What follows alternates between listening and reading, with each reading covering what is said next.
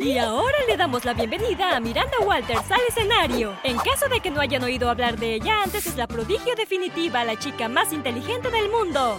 Aún otro locutor me estaba llamando a otro escenario en lo que debe haber sido mi centésimo programa de entrevistas. Todos aplaudieron y me senté frente al anfitrión junto a mi mamá. Entonces, Miranda, ¿cómo te volviste tan inteligente? Estaba tan cansada de escuchar las mismas preguntas una y otra vez. Yo era diferente, una anomalía. Y te diré cómo comenzó todo. Pero primero presiona el botón me gusta y suscríbete al canal para que nunca te pierdas otra historia genial. Oye, todavía hay una cosa más por hacer. Pulsa esa campana de notificación. ¡Excelente! Entonces, mi mamá es neurocientífica. En caso de que no sepas qué es, eso es el estudio del cerebro. Antes de que yo naciera, ella tuvo un sueño. Quería utilizar su investigación para crear el bebé más inteligente del mundo. Ella convenció a mi papá para que le permitiera experimentar con su bebé, que resulté ser yo. Mi padre era tolerante y tenía mucha fe en la investigación de mi madre, así que la dejó hacerlo. Nadie sabe qué pasó en ese laboratorio mientras ella estaba embarazada conmigo, pero después de que nací todos se dieron cuenta casi instantáneamente de que yo era brillante. Cuando cumplí cinco días de vida ya podía contar y recitar el alfabeto. Al mes podía hablar con claridad y antes de cumplir un año podía leer libros escritos para estudiantes de quinto grado. Así que me convertí en la contribución de mi madre a la ciencia, su orgullo y alegría. Pasé la mayor parte de mis días en su laboratorio y nunca fui a la escuela como los niños normales. Mi único amigo era el hijo del vecino, Eduardo. Era bien sabido entre los científicos que mi madre había hecho algo revolucionario, pero se negó a compartir sus secretos. Supongo que solo estaba tratando de descubrir la manera correcta de hacerlo, y un día finalmente lo descubrió. Cuando tenía 10 años y estaba terminando mi doctorado en astrofísica, mi mamá decidió que me gustaría para publicitar su invento.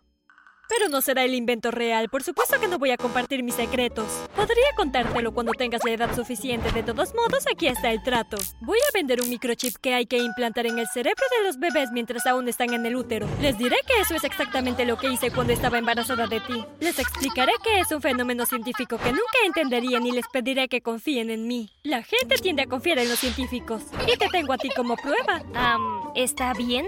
¿No quieres saber por cuánto voy a vender cada uno? ¿Por cuánto, mamá? 100 mil dólares. Va a ser comercializado para la élite. Eso significa que solo necesitamos vender 10 para ser millonarias. Creo que podría funcionar. Eso es genial, pero ¿no es un poco deshonesto? Bueno, en lo que a mí respecta, cualquiera que sea lo suficientemente estúpido como para creer que se puede comprar la inteligencia merece perder su dinero. Tú también te beneficiarás con esto, ¿sabes? Bien, mamá. Haz lo que quieras. Así que me convertí en el rostro de este producto revolucionario que mi madre comenzó a anunciar para los ricos. Miranda tiene 10 años, tiene 4 maestrías y un doctorado. Seguro que quieren lo mismo para sus hijos. Inviertan hoy en el chip bebé brillante. Tenía convenciones en las que explicaba su invento y luego me invitaba a hablar con la multitud que siempre estaba impresionada por mi inteligencia. En unos meses mi mamá había ganado 8 millones de dólares. Ella era literalmente una millonaria. Te dije que podía hacer esto. Nunca dudé de ti, mamá. Tú eres tan inteligente, ahora puedo dejar mi trabajo. Y él se hizo un hombre perezoso. Decidimos no mudarnos y comprar una casa enorme, aunque ahora podíamos permitirnos un estilo de vida lujoso. Mi mamá dejó la mayor parte del dinero en una cuenta de ahorros. Agradecí que, aunque todavía era pequeña, mi madre me dejó decidir cómo se gastaba parte del dinero. De todos modos, yo no era una niña común y corriente que pedía juguetes. Fui muy práctica. Viajamos mucho y fue divertido.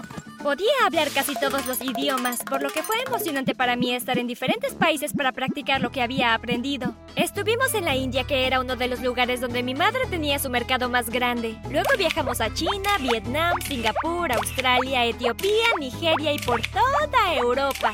Pero finalmente me cansé de todo. Supongo que es porque comprendía todo demasiado temprano en mi vida. Crecí demasiado rápido y realmente no pude experimentar lo que era ser una niña. Solía ver a Eduardo ir a la escuela todas las mañanas y sentía algún tipo de tristeza. A veces incluso deseaba haber nacido como todos los demás. Había días en que iba a la casa de Eduardo después de que él regresara y lo bombardeaba con preguntas. Entonces, ¿cómo es tu maestra? Mm, ella es genial. Nos da regalos cuando sacamos 10 en sus exámenes. También nos lleva a excursiones increíbles. ¿Cómo son los niños de tu clase? Ahí está Tristán, es el payaso de la clase. Siempre está bromeando sobre algo tonto. Luego está Angelina. Es la chica más inteligente de la escuela y ella también es tan linda. Sin embargo, mis mejores amigos son Javier, Antonio y Eduardo. Siempre pasamos el rato durante el recreo. Espero que podamos ir juntos a la misma escuela secundaria y tal vez incluso en la universidad. Eso debe ser asombroso. ¿Qué? Tener amigos. Bueno, tú también tienes amigos. ¿Me tienes a mí? Me obsesioné tanto con la idea de una vida ordinaria que un día instalé una pequeña cámara y la coloqué en la ropa de Eduardo para poder ver lo que sucedía en la escuela. Por supuesto, sabía todo lo que se estaba enseñando y probablemente podría haberle dado lección a los profesores, pero parecía muy divertido estar con otros niños. Siempre estaban riendo y jugando juntos, pero nunca llegué a experimentar eso. Cuando cumplí los 17 años, casi había renunciado a la idea de una vida normal. Hasta que esta loca coincidencia cambió mi vida para siempre.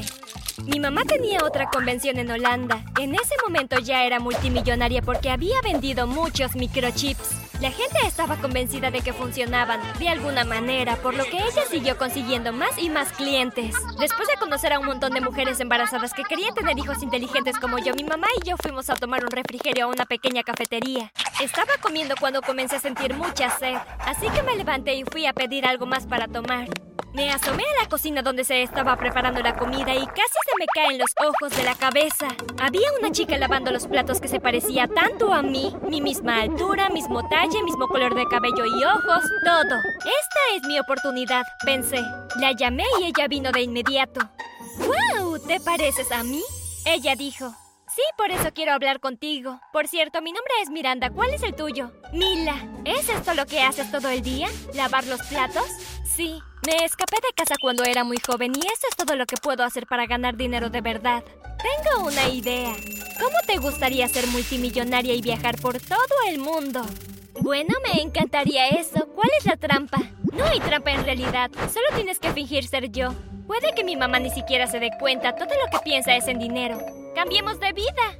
De acuerdo. Pensé que su vida debía haber sido realmente miserable para que ella aceptara tan rápido. Decidimos encontrarnos frente a la cafetería esa noche para hacer el cambio. Cuando llegué, ella ya estaba esperando. Le di las llaves de mi habitación de hotel y ella me dio las llaves de su apartamento y me explicó las instrucciones.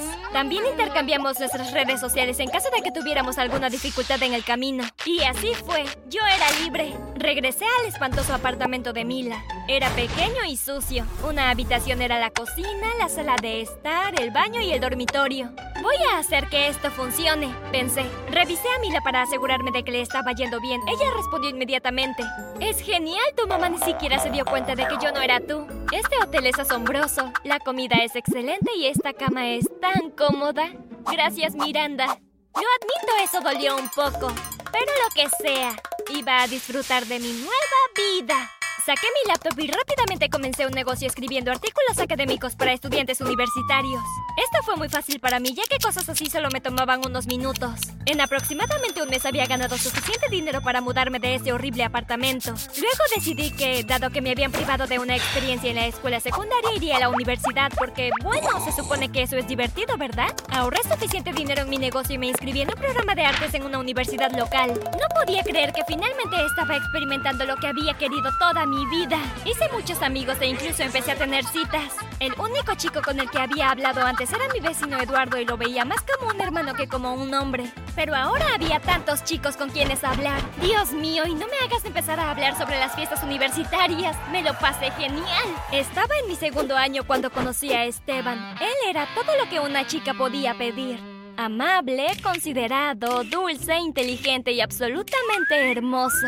Como yo era más inteligente que los demás, siempre pensé que sería difícil encontrar a alguien que estuviera a mi nivel. Pero Esteban también era brillante. Nunca nos quedamos sin cosas de qué hablar y eso era algo que adoraba acerca de él. En nuestro último año de universidad decidimos mudarnos del campus y vivir juntos. Finalmente sentí que lograría el sueño de borrar completamente mi pasado y comenzar una nueva vida. Pero una noche cuando nos estábamos preparando para dormir, de repente comenzó a hacerme muchas preguntas. ¿Cómo es que nunca hablas de tu familia? Ah, ¿nunca preguntaste? Bueno, es normal que la gente mencione a su familia de vez en cuando, pero nunca lo haces. Eso es realmente extraño. Ahora, probablemente estés pensando que podría haber mentido, pero este era el amor de mi vida y quería ser honesta con él. Le dije la verdad y en lugar de parecer molesto, en realidad parecía amarme más. Esa es una historia notable, Miranda. Ahora que eres una adulta, ¿no crees que deberías volver a visitar a tus padres? Me encantaría conocerlos, pero no te apresuraré si no estás lista. Pensé que si este era el hombre con el que estaría por el resto de mi vida, debería presentárselo a mi familia. Dos semanas después volamos de regreso a casa y me presenté en la puerta de mi viejo hogar. Toqué el timbre y mi mamá y Mila abrieron la puerta. Mi mamá nos miró a los dos y se quedó sin aliento. ¡Qué demonios! Miranda, estás de vuelta. Por favor, no me digas que tengo que mudarme. ¿No eres Miranda? No, y no puedo creer que nunca lo hayas notado. Buena reunión, chicos. De todos modos, mamá, este es mi novio Esteban. Quería conocer a mi familia. ¿Podemos entrar? Ah, seguro. Mi padre también estaba bastante sorprendido. Fue hilarante. Les contamos lo que pasó en Holanda hacía muchos años y nos miraron sorprendidos. Eso explica mucho. Mila no es nada inteligente. Perdí clientes por culpa de ella. Aún tienes dinero, mamá, ¿verdad? Supongo que sí, ya había ganado lo suficiente cuando decidiste irte de todos modos. Estoy feliz de que hayas tenido una vida normal. Y lamento todo el estrés por el que te hice pasar. Me doy cuenta que solo pensaba en mí misma y en todo el dinero que quería ganar. Quería ser conocida como la mejor científica del mundo y creo que ahora lo soy. Te perdono, mamá. Mi mamá me dijo que me daría la mitad de su fortuna para comenzar mi vida con Esteban. Me propuso matrimonio unas semanas después de que regresáramos a los Países Bajos y ahora vivimos una vida feliz y sencilla con nuestros dos hijos. Probablemente te estés preguntando qué pasó con Mila. Bueno, parte de mi acuerdo con mi madre la involucraba porque después de todo ella fue la que me dio la oportunidad de tener una vida mejor. Una vida normal. A Mila también le dieron algunos millones de dólares y ahora vive en una lujosa casa en San Diego. Ella está muy contenta y yo estoy feliz por ella. Hablamos todo el tiempo y nos convertimos en algo así como hermanas. Todos terminamos teniendo lo que queríamos al final. ¿No es genial?